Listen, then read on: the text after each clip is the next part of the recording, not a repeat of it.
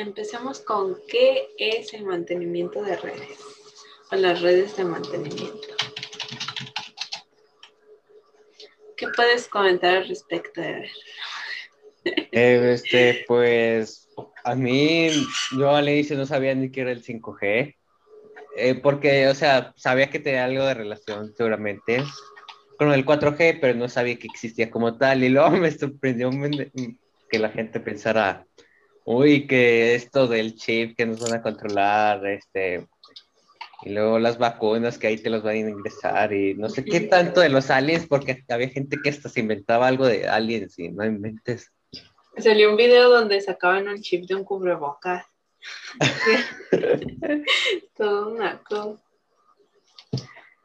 Pero, pues sí, es un poco difícil con las creencias de esta gente. Yo y... pensaba que el 4 te salía cuando prendías los datos también, también. Mm, pero, pues sí, más que nada información nueva que hemos aprendido en unas clases muy interesantes. Sí. ¿Y algo que comentar, Mocte?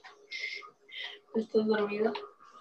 Que el, pues que el 5G mejora sobre todo la conectividad que al momento de descargar una aplicación o abrir páginas te va, va a ser el doble de lo que te cargaba con el 4G. Y pues es algo que mejora relativamente, pero mm, lo sacaron hace más de un año y medio y apenas países de primer mundo lo tienen muy apenas. Sí. Pues, que es muy interesante todo lo de las nuevas conectividades y y, que entre las en que más saquen conectividades más caras que están los teléfonos. Un teléfono que te cuesta 23 mil de base y si lo que es ya con 5G incluido, cuesta 25, 26 mil. Eh, que es muy interesante ese tipo de cosas. Así es, exactamente. Entonces, vemos que es algo nuevo, pero que posiblemente llegue muy tarde al tercer mundismo como México. Pero bueno. Sí. Luego cuando ya llegue bien, ya... Es que la gente como que es muy ignorante en muchas ocasiones y se cree todo lo que ve. Por ejemplo, con la cosa esa del, la de la temperatura, para el, termómetro borra memoria, pero llévelo ya. Pero como que este último año, como que han surgido más teorías conspirativas, por así llamarlas. A lo mejor por lo del coronavirus. Ajá, sí. Yo pienso que el 5G se va a tardar mucho en pegar, porque, bueno, hasta donde yo tengo entendido es como una telaraña, ¿no? Para, por eso es más rápido, porque en vez de ir a los satélites y de ahí al teléfono, se la pasa entre los teléfonos cercanos hasta llegar al su objetivo pero pues si no lo tienen entre todo, bueno, si no se hace mundial, va a haber espacios donde no va a haber en con qué conectarse y ahí es donde va a tener que recurrir a la 4G para ir a un satélite y ir a tu teléfono. bueno, no me preguntaron, pero yo diría que no, no va a poder ser como top hasta que no esté implementada en, o sea, no, no, no necesariamente mundial, pero sí que sea la principal. Ah, aparte, todos los tele, ah, muy, aparte, prácticamente los únicos teléfonos compatibles, como creo que ya dijeron, son los teléfonos de gama alta, porque los de gama baja ni tienen compatibilidad y otros de gama media, creo que tampoco, solo algunos. Sí, lo malo es que. No, los de gama media sí hay, pero también sí son marcas específicas y muy, muy, muy reducido. Lo malo es que actualmente por pues, las personas que pues ya son mayores buscan cualquier celular X con que les sirva para llamadas o mensajes. Ah, ya lo compran y les vale qué marca sea o porque bueno, al final de cuentas los que a los que les interesa eso serían los jóvenes, pero la mayoría de los jóvenes no tienen los ingresos suficientes para pagarse un teléfono, bueno, al menos por ellos mismos. Así es. si el AMLO nos lo patrocina, gustosos estrenamos el 5G. Ahí para... Hay que estrenar, pero no, pues sí, es muy difícil. Pero pues en países más avanzados, pues obviamente es un avance muy bueno que les va a permitir pues llegar o comunicarse de una mejor manera. Entonces, es... A través de las vacunas del COVID. Excelente método de comunicación. Así y ha es, sido implementado en mentalmente. países de Viaja con derecha, porque la bueno, no sé, ¿en qué lado les hacen la vacuna? ¿En el lado derecho o en el lado izquierdo? A ver, yo la, mar- yo la marca la tengo en el derecho. Yo la vacuna la tengo en el, Yo la tengo en los derecho dos. Que, que, que muchas personas Doble que muchas- camino. que muchas personas están Marta, esperando Marta es una calle de doble sentido. Así es. ¿qué ibas a decir? que muchas personas, Es que una muchas avenida personas principal. están esperando que saquen un supositorio de vacuna. Ay, no. Porque les da miedo la... no, no se crea. no, no se crean. Los van a actualizar y se quejan. Les van a poner 5G No, pero gratis. Hasta con recargas incluidas y todo. sí es lo malo de, de las personas. Nos informan y cuando tratan de hacerlo, pues obviamente la información que sale es, es errónea. Así que se malinforman y luego ya andan peleándose y pues, resulta peor las cosas. Entonces, mejor hay... Bueno, Ajá. Bueno, yo siento que la gente grande, como bueno, los papás, este, se guían más como con la primera fuente de información que encuentran y no se van mucho a si es verídica o no. Si es popular y ya, ya con eso, o con que la vean en su face, ya para ellos es 100% verídica. Eh, sí, lo malo es que, bueno, las personas mayores, como nuestros papás, usan más Facebook y pues en Facebook está ahí toda la información eh, mala. El otro día mi mamá me dijo que ya encontraron la cura para el SIDA y yo como que, no, mamá, ¿dónde lo viste? En Facebook. En- Y así de, no. Y andar con las mamás buscando y, lo peor de todo es de que en las mañanas siempre te aparece tu- tus buenos días de violín. sí. Yo, en mi caso, en eso, yo tengo. creo que pero memes de violín para decir buenos días tienen un una galería completa. Las tías. Hay grupos. Nunca puede faltar esa tía. O, o, o, o las tías de que se toman fotos así de que están bajando de un avión o que están en París así de fondo y se toman como 30 mil fotos. O que se toman una foto con una persona de una persona típica de, de Alemania, por ejemplo. Y sí. Un poco turbio, la verdad. Pero pues, más que nada es eso. Para que tengan el 5G y tomar las fotos con la mano derecha. ¿Quién, quién necesita un teléfono? ¿Quién necesita un teléfono cuando tienes tu chip 5G? Claro. Yo siento que si el gobierno hubiera dicho eso, o sea, que les iban a regalar un teléfono con la vacuna, iba a sí, ser el nuevo teléfono. Sí, Todos se querían vacunar. sí. sí, es algo obvio. Con dinero baila el perro. Les damos una despensa por vacuna. Sí, lo más probable es que sí. La gente se mueve, se mueve por interés. Y pues, no por su salud, lamentablemente. Exacto. Bueno, es que en México sí, yo siento que sí está muy, bueno, no tanto la corrupción, pero muy de que la gente se deja llevar por cosas insignificantes, como una despensa. Ah, sí, sí. eh, Las abuelitas, ahí son todas las abuelitas. Y algunas, porque bueno, se aprovechan de que, bueno, en algunas, en, bueno, en todos los municipios y estados de México hay zonas muy pobres y ahí es donde implementan principalmente lo de las despensas. Sí. Sí, por- Yo hace un tiempo había visto una imagen que es muy rel- rela- algo relacionado con esto de que decía, ¿qué prefieres tú? Que te den una despensa cada seis años o poderte pagar la, tu propia despensa cada Mm. día de Cada tu vida. semana.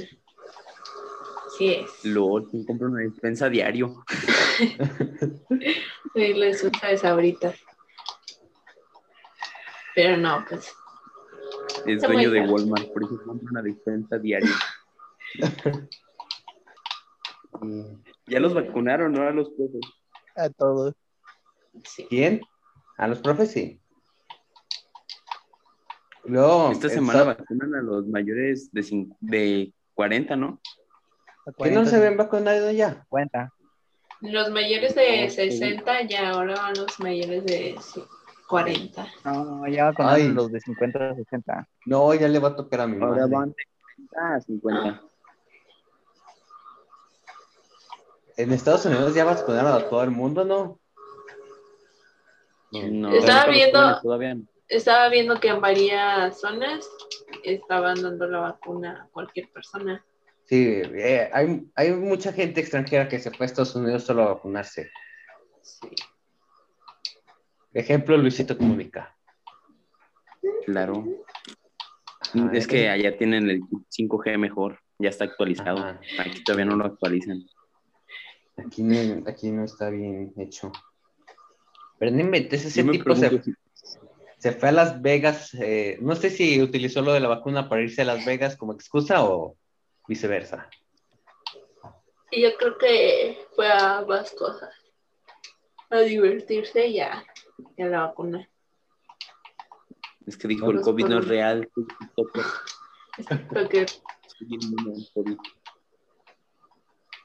No, pero De los youtubers que se vendieron al Partido Verde. Ah, sí, cierto.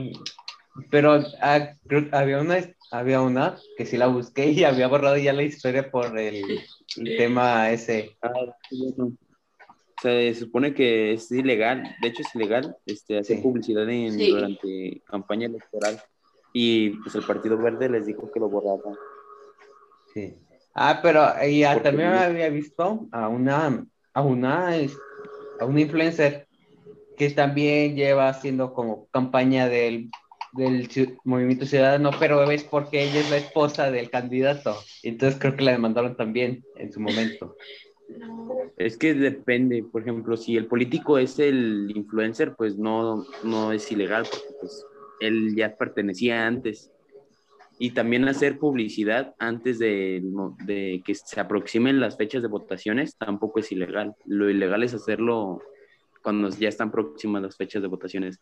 O como Sí. ese día que fue dire- dire- literalmente el día de elecciones. Ah, sí. Fue un día antes, ¿no? Y todo el, y qué casualidad que les preguntaran a todos y todos dijeran, a todos los que le Claro, preguntaron dijeran del mismo partido. Muy mal. El mundismo cada vez Mala está idea. más feo. Por eso yo voté por el PAN.